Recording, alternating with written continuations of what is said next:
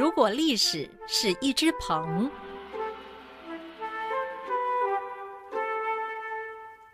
大家好，我是陈启鹏，很高兴来到好好听 FM，跟各位聊聊历史的耐人寻味。中国古代有所谓的四大名医，分别是扁鹊、华佗、张机和李时珍。很有意思的是，后世在讨论这些名医的医术时，都会谈到扁鹊、张机和李时珍，但唯独缺了华佗，因为华佗除了《三国志》和《后汉书》之外，很少有人提及。这是不是因为著作没有流传到后世？我们不得而知。但华佗的医术没有具体流传下来是事实，因此到了宋代，就有人质疑他的医术喽。像是宋代有个名医叫做庞安石，有人问他华佗的事迹是否属实，庞安石是这么说的：这种医术非人所能为也，应该是编出来的。另外一个学者叫做叶梦得，他也曾经这么说。华佗的麻沸散能使人完全麻醉到毫无知觉，还可以开肚缝合，这实在是我无法想象的啦！如果内脏坏了都可以完全缝合，那所有被肢解的受刑人，通通都可以用这个方法完全复原了，那行刑还有意义吗？诶，这样的说法是不是有几分道理呢？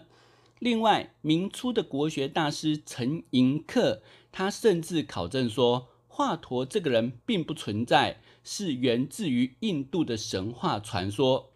怎么说呢？他说：“哈，因为古代用华字当姓的人非常罕见，而佗这个字在当时中国也不常见。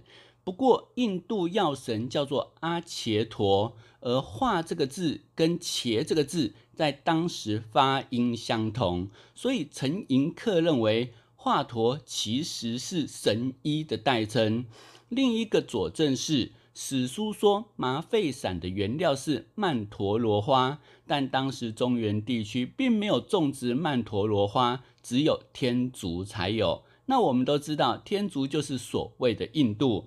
那这似乎也一定程度显示。华佗跟印度之间的关系到底是不是如此？当然还有争议啦。不过有学者去分析《三国志》的记载，发现里头有三个外科手术的里程碑，令人非常匪夷所思。一是华佗有相当完整的人体解剖知识，除非他常去找尸体来解剖。不然很难想象他是如何掌握这些人体骨骼知识，而且在当时亵渎死者可是大不敬，会被官府治罪的。那他是如何掌握人体的解剖知识呢？第二是华佗能将病人全身麻醉，而且还是用口服而非注射。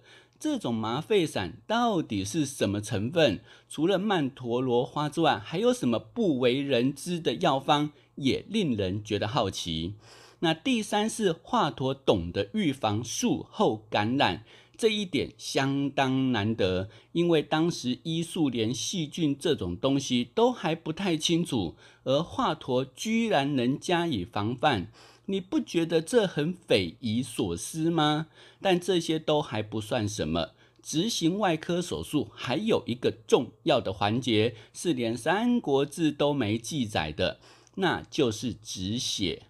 我们知道手术时会大量失血，所以现代手术都会准备好输血用的血袋。而华佗到底是如何开肠破肚，却不会失血过多呢？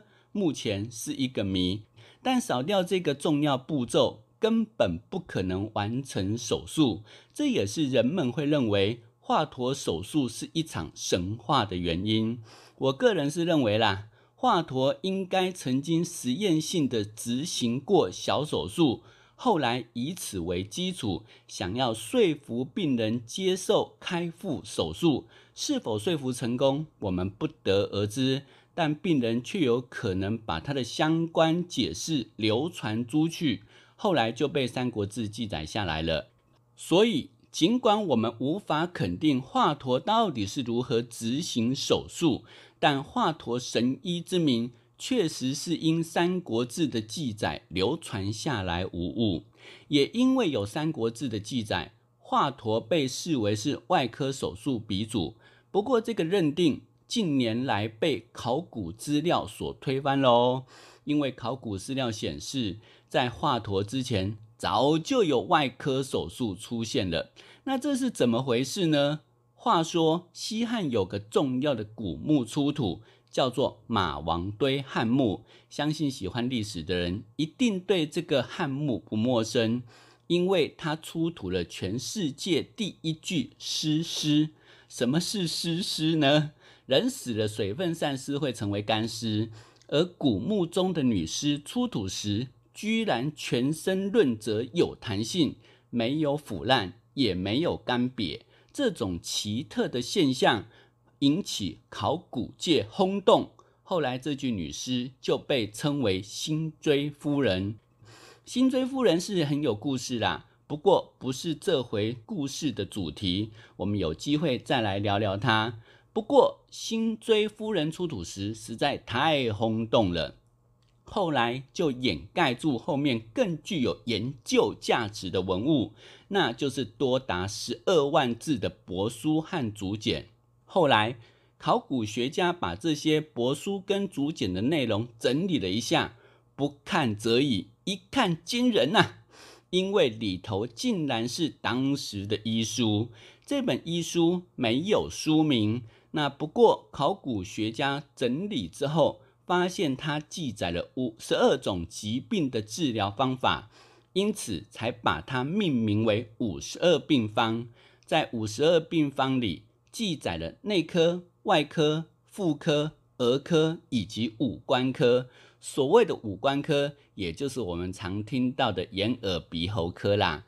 那其中在外科里就记载了如何用手术来割除痔疮。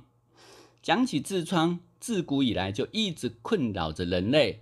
我们常说牙痛不是病，痛起来要人命，而痔疮也是。而且直到西汉为止，都没有什么具体根治的方法。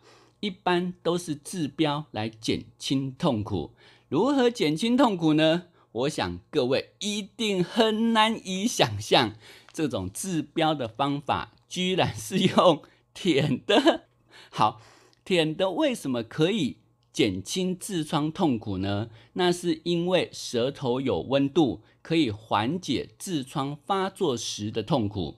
但是大家一定会想。这么恶心的事，谁敢做啊？有句话说：“重赏之下必有勇夫”，就是有人敢这么做。像是《庄子》一书曾记载，秦王曾征求天下名医治病，说是能使脓疮破的，给车一辆；敢用嘴舔痔疮的，给车五辆。结果还真的有人为了得这五辆车而自告奋勇。另外，开创文景之治的汉文帝也得过痔疮，发作时痛苦难当。他的一个男宠叫做邓通，心疼皇帝受痛，居然不怕脏，为皇帝吸痔疮。汉文帝当然会十分感动啊，给他丰厚的赏赐。后来这两个故事就成为一个成语，叫做“损庸试痔”。损呢是吸吮的吮，那有人会念成吸允的允哈，其实是错误的念法，念损才对。庸就比较罕见了，是毒疮的意思。试呢是舐犊情深的舐，痔呢就是痔疮的痔了。这个成语现在比较少用，不过你从故事的叙述中大概也明白，这个成语是比喻谄媚之人。巴结权贵的卑鄙行径，所以如果你看到有人不择手段阿谀奉承，你就可以对他说：“你追求富贵，连损庸试痔的事情都做得出来，到底还有没有人性？”哦，就是这样子用哈。不过治疗痔疮的方法到汉代有了划时代的改变，在五十二病方中记载，大夫会先拿狗的膀胱套到一根中空的主管上，套好之后，再把它插入病人肛门里吹气，利用膨胀的膀胱挤压住痔疮，再缓缓拖出来。拖出来之后，用刀子把痔疮割掉，涂上药膏。不过被拉出来的肛门塞不回去怎么办？此时就可以把人倒挂起来，用地心引力让肛门往腹腔里掉。那万一还是掉不回去怎么办呢？此时就会从井里取出一盆冰凉的水，往病人身上用力一泼，这一泼就会使病人被冰到大吸一口气。那这用力一吸，就能够让肛门掉回腹腔里了。各位听到这里有没有觉得很有意思呢？那不过这则内容至少证明到西汉为止就已经懂得用外科手术来割除痔疮了。那是不是比华佗施行手术的时间还早呢？不过医书里并没有提到如何止痛。所以被手术的人也只能忍着剧痛哀嚎不已。因此，华佗也许不是第一个施行手术的人，但他肯定是第一个把麻醉药用在外科手术的人。这或许是人们也还是把他视为是外科鼻祖手术的原因吧。不过，你以为五十二病方已经是最早的手术了吗？其实。在更早的春秋战国时代，就有提过一项划时代的手术，是换心手术。这项换心手术记载在《列子汤问篇》中，里头提到执行手术的名医还是大名鼎鼎的扁鹊哦。不过，扁鹊到底是否这么厉害，可以施行换心手术呢？下一集我们就要来继续讲扁鹊，来看看扁鹊到底是否是真正传说中的神医。